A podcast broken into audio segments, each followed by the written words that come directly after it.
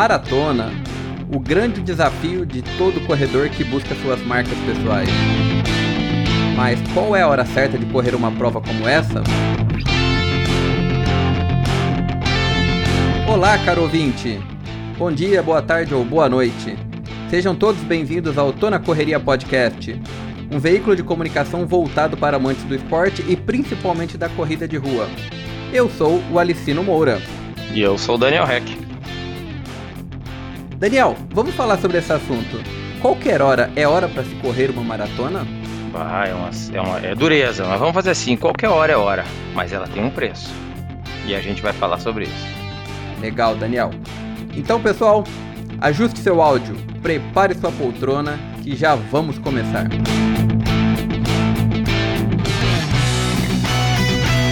começar falando aqui das principais características, porque quando uma pessoa decide falar de maratona e correr, é bom que ele saiba da dificuldade que tem pela frente. Não é fácil você falar, ah, eu quero correr uma maratona e não faço nem ideia do que seja isso. Então é bom que as pessoas tenham ciência, basicamente, da distância, das dificuldades impostas por essa distância e fazer uma escolha correta de qual prova eles querem, qual delas e onde vai ser essa prova.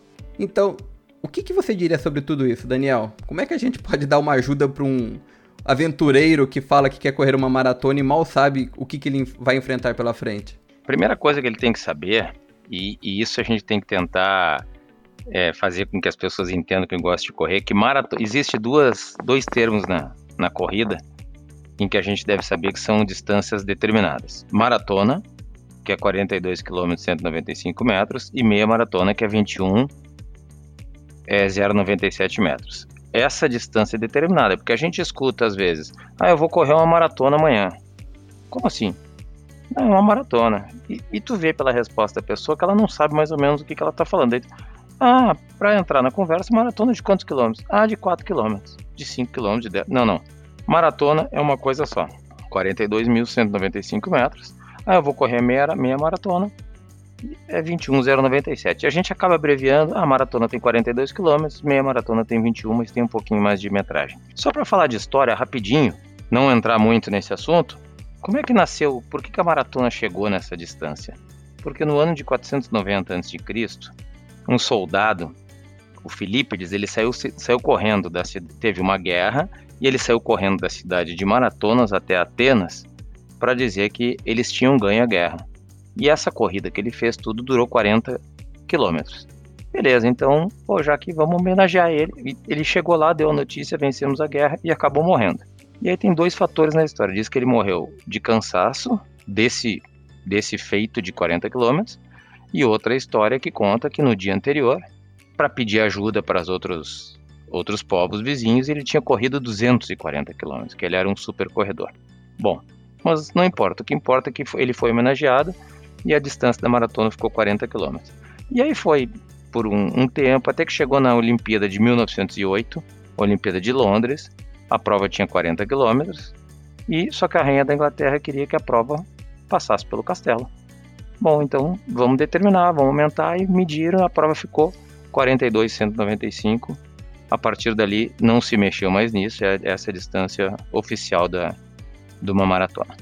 42, às vezes a pessoa quer fazer uma maratona e ela não se dá conta o que são 42 quilômetros. Ela corre 10 quilômetros, ela corre 15 e ela pensa, bom, eu corri 10 quilômetros em uma hora, eu vou fazer, hum, vou me inscrever para uma maratona. Se eu faço 10 quilômetros em uma hora, eu vou fazer 40 quilômetros, 42 em 4 horas.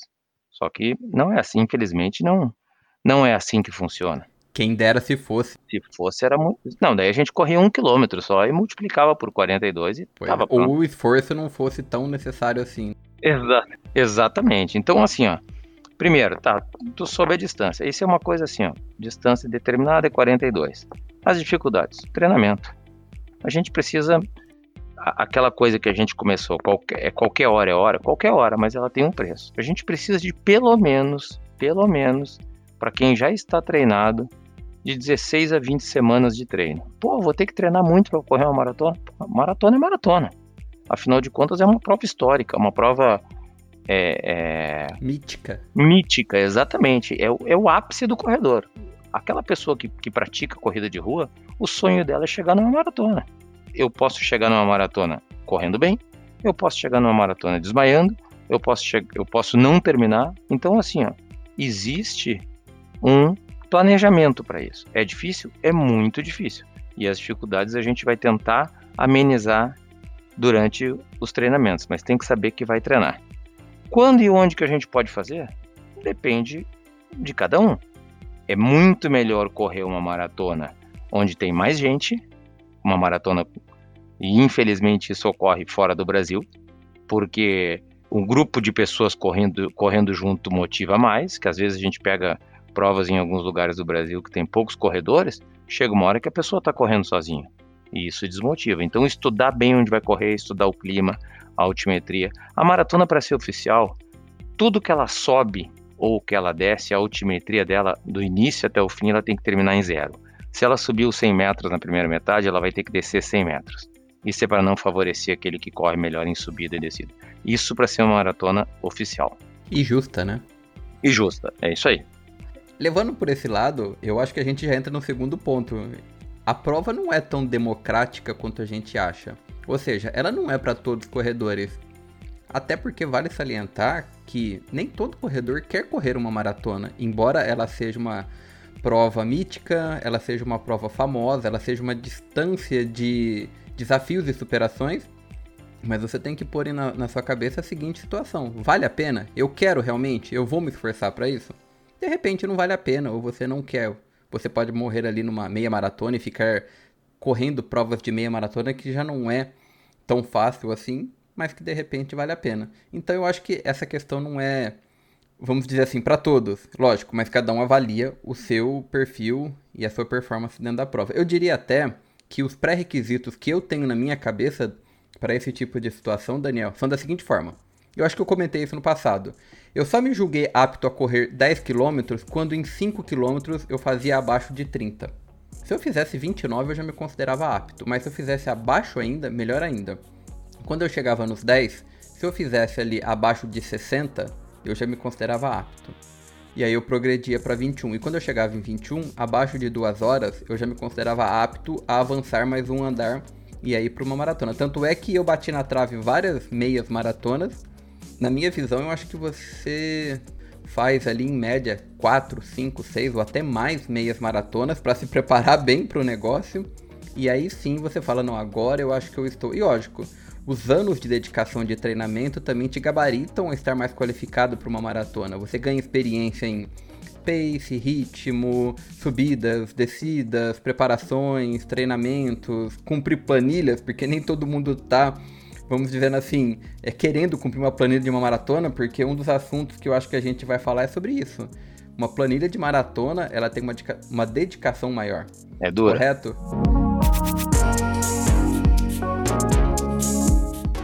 Então, uh, vamos, vamos lá para aquilo que tu falou, assim, é, é, se todo mundo pode correr uma maratona, claro que pode, mas aquela que a gente começou lá, a gente, a gente vai pagar um preço. Dificilmente a pessoa quando começa a correr, ela decide, eu vou correr uma maratona. A não ser que ela tenha um familiar, um parente, um amigo, alguém que muito presente na vida dela que, que corra a maratona. Porque às vezes a pessoa começa a correr e a primeira coisa que ela diz é: nunca vou fazer uma maratona na vida. Maratona é aquela coisa assim que a gente vai conquistando, que a gente vai, cada dia, vai pegando um pedacinho, vai montando, vai correndo. Por isso a importância assim, de valorizar a maratona a, a, às vezes a gente vê assim, ó, e isso eu às vezes acabo é, não, não brigando, mas não gostando quando as pessoas vêm para mim assim, ah, eu quero correr uma maratona daqui a dois ou três meses. Tá correndo há um ano ou menos de um ano, eu quero correr uma maratona. Por quê? Porque todos os amigos vão correr maratona, porque ela viu a propaganda na televisão, porque recebeu, porque apareceu no Facebook, porque recebeu um e-mail da maratona de determinado lugar e ela vai estar tá viajando, vai estar tá lá, eu quero fazer a maratona. Pô, mas a, a, maratona é uma coisa que tem que ser conquistada. A gente aos pouquinhos vai indo. Ah, mas aquela pessoa corre maratona. Sim, mas ela já corre há 5, 6 anos, ela já fez inúmeras provas de 5 km, ela já sabe, ela já correu 10, já correu 21, já fez treinos longos. Então, tudo isso faz com que a pessoa queira fazer a maratona. Entendeu? A pessoa, ela, ela tem que. Eu sempre brigo assim, ó. Não é tu que tem que escolher a maratona tu tem que merecer correr a maratona. E merecer assim, ó. E tem gente que corre várias provas de 20, 21 quilômetros e não vai para maratona. Porque 20, que nem tu falasse, 21 quilômetros já tem que ter um treinamento. E a pessoa já se desgastou para fazer aquilo ali. Às vezes ela entra e começa a gostar até por, por intermédio de outras pessoas. Vamos lá, vamos fazer a maratona, vai indo, vai indo. Mas ela já tem uma base de muita meia maratona. Se a gente for pensar que uma pessoa treinada precisa de pelo menos assim, ó, 16 semanas de treinamento. 16 semanas são 4 meses. Isso para uma pessoa treinada. Como é que uma pessoa com 6 meses de, de treino, sem base nenhuma, vai querer correr uma maratona? Ela corre? Claro que corre. Mas, aí é que entra o preço. Como é que ela vai pagar? É, e, e, eu sempre digo assim, ó, 40 quilômetros pode ser, ou 42, 42 quilômetros pode ser fácil ou pode ser difícil, depende do quão treinado tu estás. Um quilômetro pode ser fácil ou pode ser difícil. Tudo depende de como como tu estás treinado, como tu te preparou. E aí, de novo, entra aquilo que eu já falei em quase todos os podcasts eu falo. A gente precisa ter o planejamento. Eu vou, ah, eu quero fazer uma maratona daqui a três anos. Legal. A gente tem que tentar esquecer os. Ah, mas foi todo mundo para maratona. Sim, mas o ano que vem a maratona vai ter de novo. Ela não vai ser a única na, na vida, não vai ser a única no mundo. Só que isso às vezes não é fácil.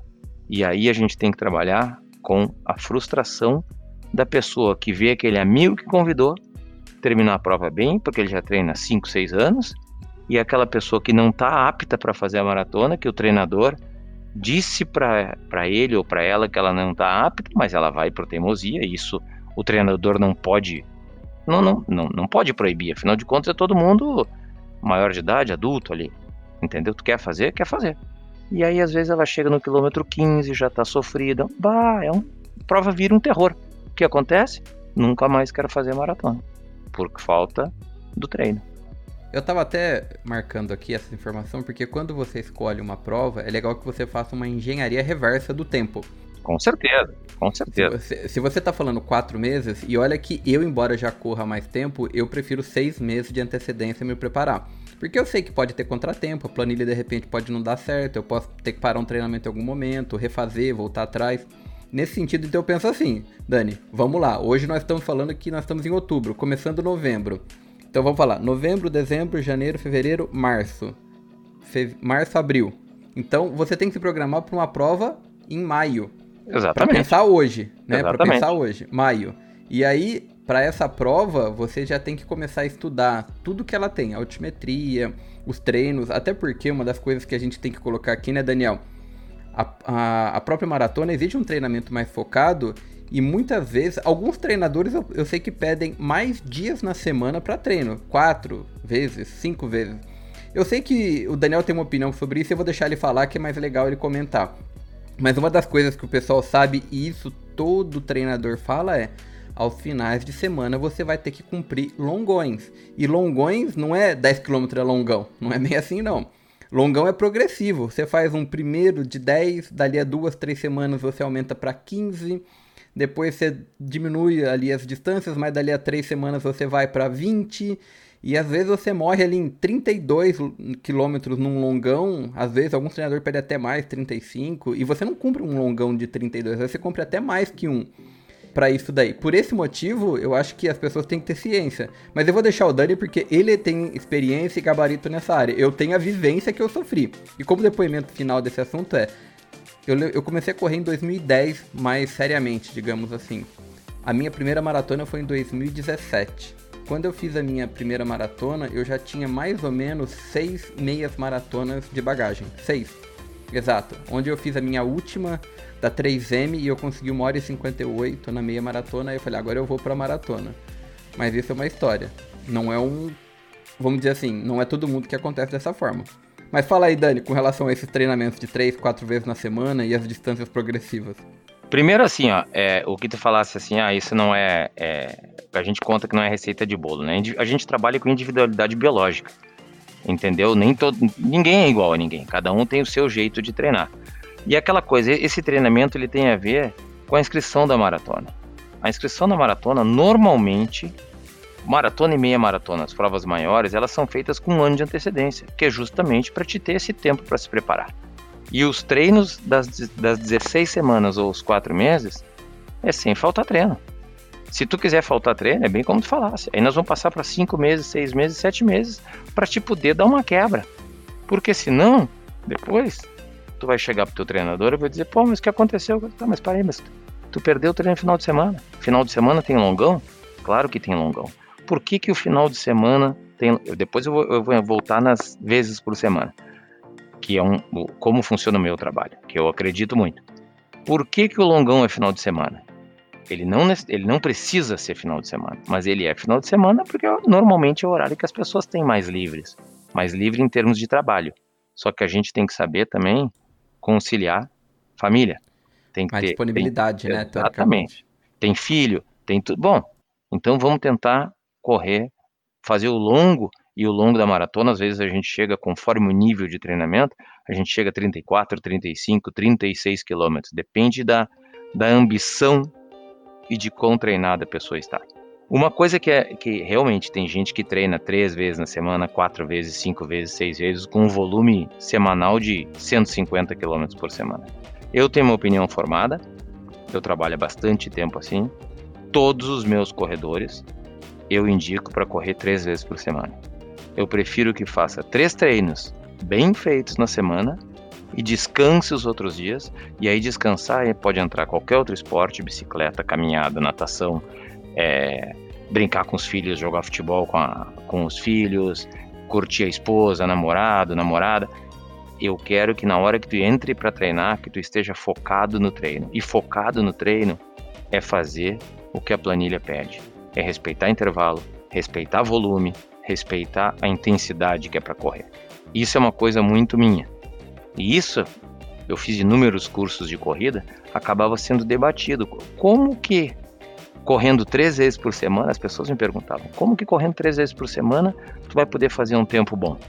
E a maratona, ela tem alguns, uh, como é que eu vou dizer assim, alguns uh, paradigmas, assim. A primeira coisa que a pessoa, a primeira maratona que a pessoa vai fazer, ela decide que ela tem que terminar a maratona.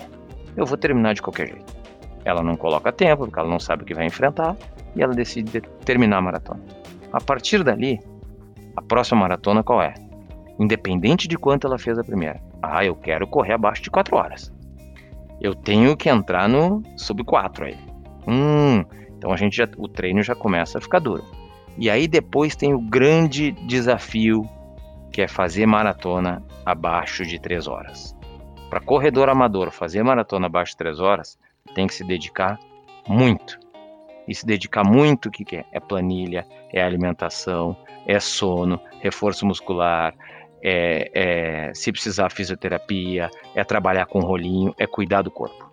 E eu sou, e eu, eu sou muito, eu, eu, gosto muito do que eu faço. E eu tive a sorte, assim, ó, de, de ter durante a minha equipe, enquanto eu tinha minha equipe em Porto Alegre, de ter duas pessoas correndo, e isso eu gosto de falar, porque eu tive duas pessoas correndo maratona abaixo de três horas, que é difícil pra caramba, correndo três vezes na semana. Uma dessas pessoas, quando começou a correr comigo, ela começava sete ela corria sete vezes por semana. Eu disse: não, não, parei, tem coisa errada. Vamos começar a otimizar isso aí. Vamos começar. E aí eu, eu não me, hoje é super meu amigo. Eu me lembro que um dia ele disse assim: Dani, minha mulher te adora porque eu tô passando mais tempo em casa agora.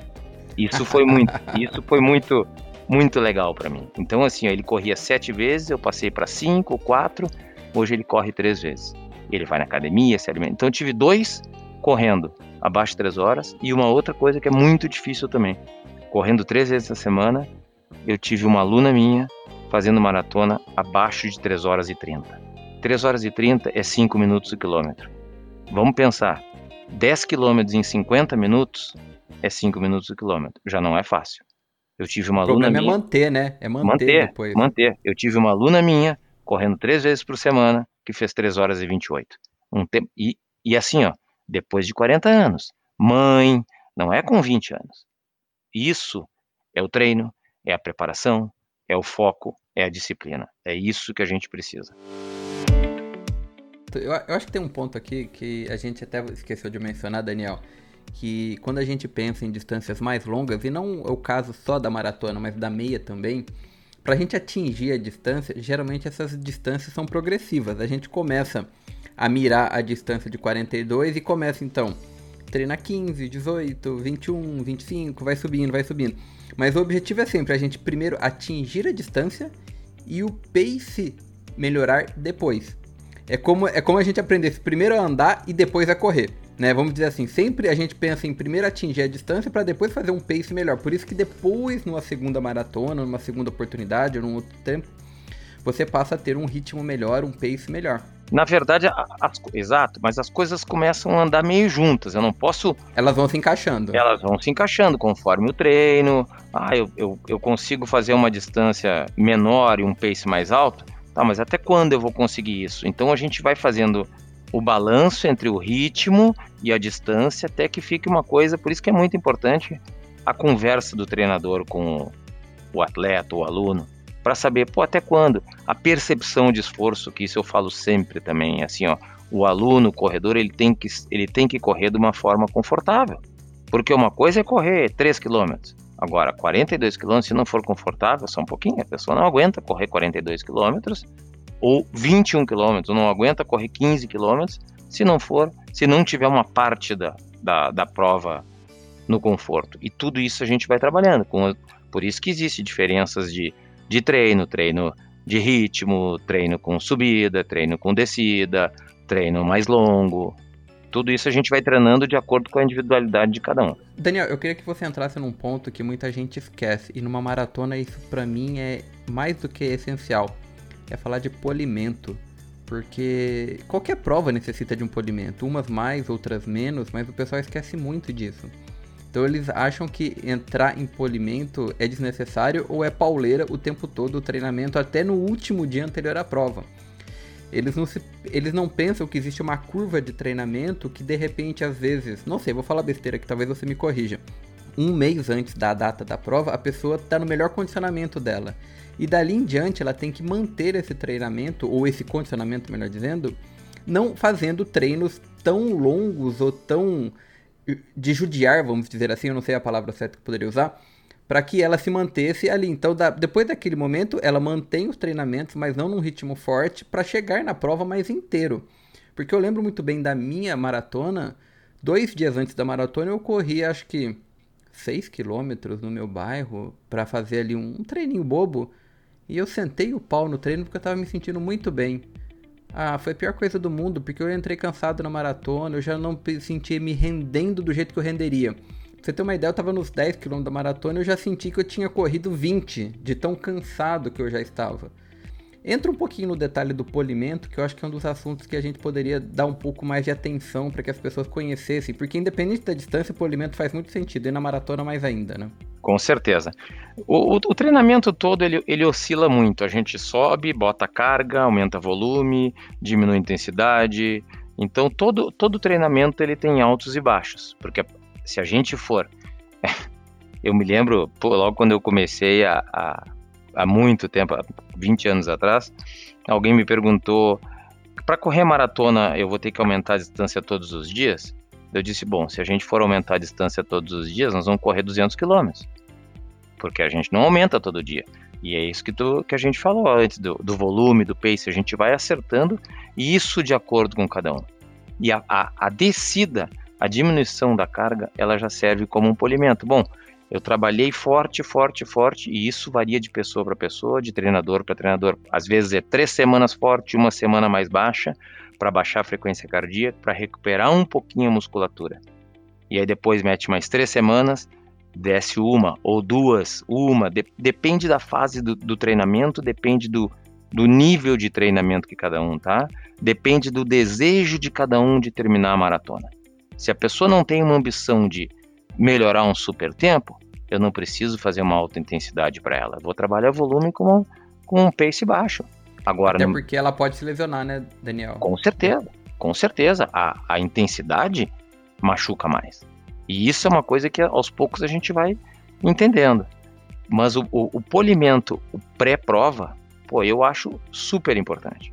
E assim, ó, e isso também varia de pessoa para pessoa. Tem aquele aluno teimoso que não respeita, tem aquele que já errou bastante e começa a entender que realmente é preciso, Tem aquele que tem que correr três dias antes. Tem aquele que não, não vai correr. Eu vou só citar um exemplo. É, tem um aluno meu agora aqui de, de Austin que treina conosco, o Nuno, ele tem uma maratona domingo. Ele vai, vai fazer a, a, a maratona de San Diego no domingo. O treino dele uh, hoje foi 40 minutos. Mas 40 minutos sem relógio, sem nada. E ele me ligou e foi o único treino da semana.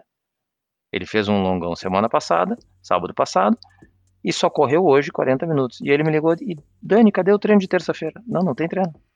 Tá, mas quinta-feira é só 40 minutos? É só 40 minutos. Porque ele tem que chegar no dia da prova pronto. E o pronto, a, a musculatura dele tá pronta, mas ele tem que entrar com a cabeça focado para fazer, disposto.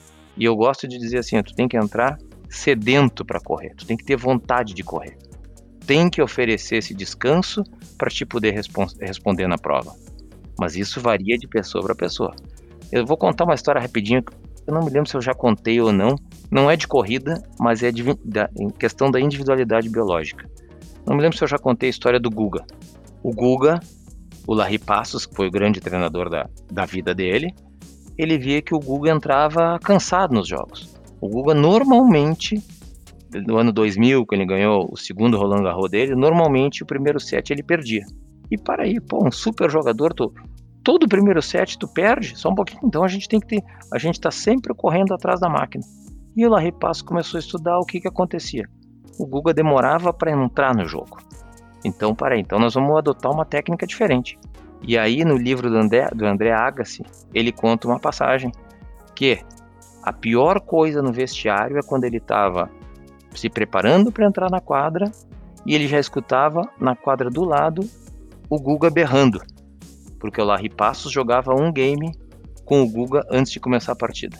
Para quê? Para que ele, para quando ele entrasse na prova, na, no jogo, ele já entrasse. Se a gente for pegar vídeos de, de do ano 2000, 2001, o Guga já entrava suado na prova. Então, quando a, o, o, o, oponente dele estava se preparando para receber, o Guga já fazia, já, já tentava sair com o ace, o Guga já estava pronto. Mas era uma coisa que o Guga, e a partir dali a carreira dele foi longa. Você me lembrou do ditado, vem quente que eu já tô fervendo, né? Exatamente, é isso aí. O Guga começou a não perder mais o primeiro set. E a carreira dele só foi interrompida depois por causa da lesão do quadril, tudo. Mas isso é, é não adianta, ah, todos os jogadores vão fazer isso. Não, não. Pro Guga serviu isso. Todos os jogadores, todos os corredores vão fazer longão de 35 km? Não, não. Depende. Todos vão ter que fazer tiro de pista? Não, não, não. Depende da situação de cada um. E aí depois se a gente falando de maratona, e tem a ultramaratona, que daí é um. Ah, vai ter um podcast pra ultramaratona também. Aí eu acho que é um caso bem à parte. É, aí é um, a maluquice aumenta. Eu vou, eu vou deixar aqui agora, já que a gente está falando de maratona, eu acho que é legal a gente dar algumas dicas bônus para todo mundo que ouve e quer saber como se preparar para essa prova, se for a primeira. Então eu vou entrar aqui em alguns assuntos para a gente deixar o nosso ouvinte mais a par dos erros e riscos que ele corre se não se preparar para essas coisinhas simples de uma prova como uma maratona. Não que nas outras não aplique também, mas eu acho que vale a pena a gente citar. Então, por exemplo, para uma prova como essa, no dia anterior ou nos dias que antecedem, ali nos dois, três dias anterior à prova, líquido e comida, que as pessoas às vezes exageram um pouquinho, principalmente no dia anterior e depois durante a prova, precisam de utilizar banheiro com frequência. Isso é uma das coisas que o pessoal esquece muito. E aí a gente tem que lembrar que não é bom a gente exagerar com relação a isso.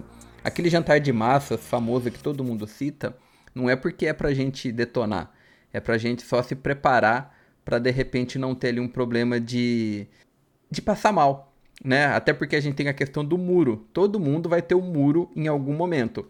Seja lá no quilômetro 30, no 32, no 35, todo mundo tem o seu muro alguns mais intensos, outros menos, e você tem que se preparar para ele. Existem técnicas para isso, é diminuir ritmo, respirar, parar um pouquinho no posto de hidratação, melhorar um pouquinho e seguir, mas outros sentem pouco e seguem a vida. Mas então é uma das coisas bem importantes que a gente tem que falar. É, eu vou citar alguns aqui, Dani. Você quer comentar já esse? Só, só, só aproveitando assim, por isso que a importância demais do planejamento e do treino longo. Porque daí o que comer, o que beber, tudo isso a gente vai estar tá treinando no dia a dia. E às vezes pode parecer uma coisa boba, não, mas na prova eu vou... não, não, não. Tu não vai na prova, tu não vai fazer nada novo. Tu vai fazer o que está sendo. E esse muro que, o, que o Alessandro citasse, citar, citou, é muito psicológico, assim, ó, porque a gente chega, porque ó, a gente faz um longão de 32, 34, 35. Bom, até o 35 eu tô pronto. Mas tu tem, a tua cabeça tem que estar tá mentalizada que tu tá pronto para os 42, porque senão vai começar a chegar perto do 35, vai bloquear de uma forma e aí começa a sentir dor, porque a prova não tem 35, ela tem 42.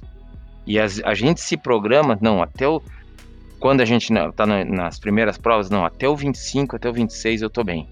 E aí chega no 26, 27, quebra de uma forma porque avisou o sistema nervoso que até o 25, 26 tá bem. Aí é aquela coisa que eu falei do, do diabinho no podcast anterior. Ah, até o 27 agora, como é que tu vai fazer? Não, não. Eu treinei para maratona, eu vou fazer a maratona bem. É tentar quebrar, passar por cima desse muro. Às vezes a gente nem encontra o muro. Ele existe, mas às vezes a gente passa, depende de novo do treinamento, do planejamento. É, a gente falou muito disso, né? Que era do episódio do Mindset, inclusive. Outro ponto que é bem interessante e vale a pena a gente destacar com relação a roupas para correr a maratona. Algumas são em climas muito quentes, outras são em climas muito frios. Mas geralmente as provas começam de manhãzinha quando é frio. E é legal que você comece agasalhado e depois ao longo da prova você tire o agasalho, seja lá como for, para que você corra. Geralmente mais para o lado de cá, no lado norte, as provas de maratona são na época mais fria. Propositalmente são mais na época fria, a grande maioria. E aí você corre mais no frio, agasalhado, e depois vai tirando durante a prova os agasalhos. Muita gente joga ela dos lados, porque passa ali o pessoal da administração e leva para doações. E aí você pode optar por essa opção ou amarrar na cintura e seguir com ela. Mas o importante é você ter agasalhado bem, como também usar protetor solar ou algum protetor para frio, tipo um protetor labial ou coisas do tipo para que você ali não venha sofrer. Se for correr no frio, a gente já falou isso antes, não esquece de boné, touca, luva. Isso aí é, é, é muito importante para não perder o calor nas extremidades. E outra coisa, né, que a gente também tem que lembrar é, bons modos para todo corredor sempre é bom. Ou seja, não você não ser o exclusivo da, da rua, correr zigue-zagueando ou ficar jogando água para todo lado quando passa um posto de hidratação, porque tem pessoas do lado, jogar copinha, acertar alguém. Bons modos é uma coisa que a gente tem que preservar sempre. Numa prova grande, como uma maratona, sempre vão ter as outras pessoas. Então, tome cuidado com esse tipo de situação para que você não, não passe é, em algum momento ali e, e, e, jogue água numa pessoa, ou guspa em alguém, porque muitas vezes você quer só é, é, colocar água na boca. boca. É, e aí você tem esse problema. Outro ponto também que eu acho que vale a pena citar é com relação ao ambiente da prova, quando a gente fala de correr longas distâncias e o desgaste do corpo. E aí usar uma vaselina para de repente nas áreas de atrito, é, eu geralmente gosto de passar ali entre os dedos do pé, por exemplo, porque quando eu corri a minha primeira maratona eu tive um, uma mancha preta no dedão do, do pé, e aí isso me preocupou bastante, mas todo mundo pode ter problemas menores que o meu ou maiores, então tome cuidado, sempre uma vaselina ali debaixo do braço ou na região das virilhas, para que você aí não, não tenha um problema. E isso também é treinado antes. Sim. Que é justamente para evitar qualquer problema no dia da prova. Assim como você treina o carbogel para saber se ele não vai te dar nenhum problema de piriri. Exatamente, exatamente. Esses são os principais que eu acho que vale a pena, sem contar também a altimetria, né, Dani? Que a gente tem que lembrar que você tem que conhecer a altimetria da prova para não chegar lá e falar assim, puxa, agora tem uma lombada, uma subida e eu... e eu não fazia a mínima ideia, ou então no final da prova, quando eu já tô morto, que nem a de Austin tem, na último, no último quilômetro você tem uma subida que é, um. é bom, é bom verificar. E uma coisa importante também, Alicino, é a gente pensar assim, ó, na prova vai sair exatamente aquilo que tu treinou. Quem treinou vai fazer a prova bem. Quem não treinou, sinto muito, não. Não maratona, a gente não descobre o melhor pace. Maratona a gente treinou para adquirir esse pace.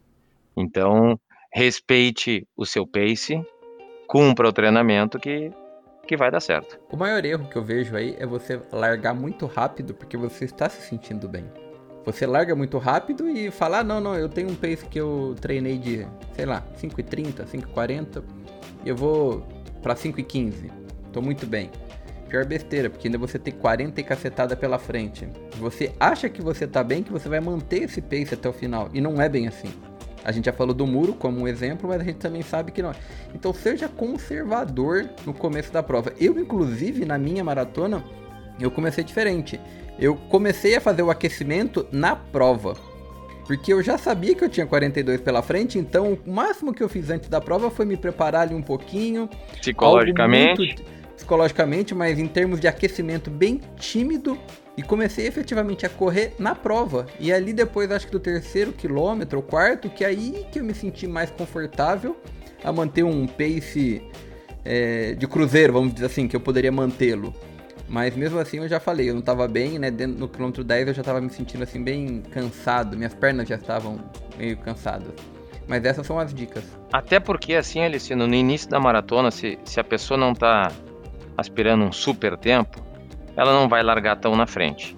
E assim, ó, é tanta gente na largada que é difícil de correr. Vai ter que correr em zigue-zague, o desgaste vai, vai ser muito maior, de repente tu pode bater no, no calcanhar de alguém, pode dar um acidente. Então, assim, ó, vá, vá para curtir a prova. E, e, e no início da, das, das, carreiras de, de maratona, é para curtir mesmo. Depois, para trabalhar com tempo, isso é para quem já correu bastante maratona, para quem já tem uma, uma vivência boa nesse tipo de distância. Nesse tipo de distância, e nas outras já cansou de correr meia maratona, 10 km, 5 km, sabe exatamente o pace que está correndo. Daniel, Obrigado por esse bate-papo. Valeu pela nossa conversa aqui. Espero que nós tenhamos ajudado o nosso ouvinte a entender a maratona. Mas é óbvio, não deixe de deixar o seu comentário dentro do nosso ambiente, que nós vamos citar agora para vocês. A opinião de vocês é importante e a gente pode voltar para esse tema ou abordar outros, conforme for. Daniel, obrigado aí pela atenção. Valeu. Bem, meus amigos, ouvintes, este é o Tô na Correria Podcast, um podcast destinado a todos os corredores de rua do Brasil e do mundo que falam português. Estaremos aqui sempre postando novos episódios dos mais diversos temas. Tô na Correria Podcast é uma criação de dois amantes da corrida de rua. Você quer entrar em contato conosco? Acesse a nossa página de podcast no Anchor, que é anchor.fm Tô na Correria Podcast, tudo junto, Tô na Correria Podcast. E por lá você pode nos mandar uma mensagem de voz e aí a gente pode trazer essa mensagem para um episódio extra ou até para um futuro tema. Se você quiser, nós temos também a nossa página no Facebook com todos os posts dos episódios que saem, inclusive algumas novidades. O endereço é facebook.com/barra Podcast, tudo juntinho, igualzinho, Tô na Correria Podcast. E também faça um comentário por lá, deixe um like na página e fique por dentro. Nós também temos os nossos dois Instagrams, mas eu vou deixar o Daniel comentar os Instagrams e dar o recado final de onde a gente treina. Vai lá, Daniel. Eu sei que você lembra agora. Boa, pode procurar lá. Alicino Moura, tudo juntinho no, no Instagram. E o meu é recrsh.daniel, tá no Instagram. E se tu, se tu tiver vindo para Austin, se tiver aqui em Austin, quiser nos conhecer, todo sábado a gente tem treino no Parque do Brush Creek, que a gente fica em Olson Meadows Park, no Cedar Park aparece por ali para correr conosco, para conversar, para saber como é que funciona o grupo, para bater um papo e ali nos conhecer como é que como é que tá Exato. sendo. É muito Vem legal. correr com a gente. Sábado às 8 da manhã. Sábado às 8 e esse endereço está lá no Facebook para quem de repente precisar, entra no site do Facebook, tá lá para facilitar a vida de vocês com um mapinha. Daniel, mais uma vez obrigado. Algum recado rápido para a gente poder encerrar aqui? É, faça uma maratona e, e vai mudar a sua vida. Acredita em mim. Obrigado, Daniel. Obrigado, ouvinte. Até o próximo capítulo recheado de mais informações. Valeu! Feito!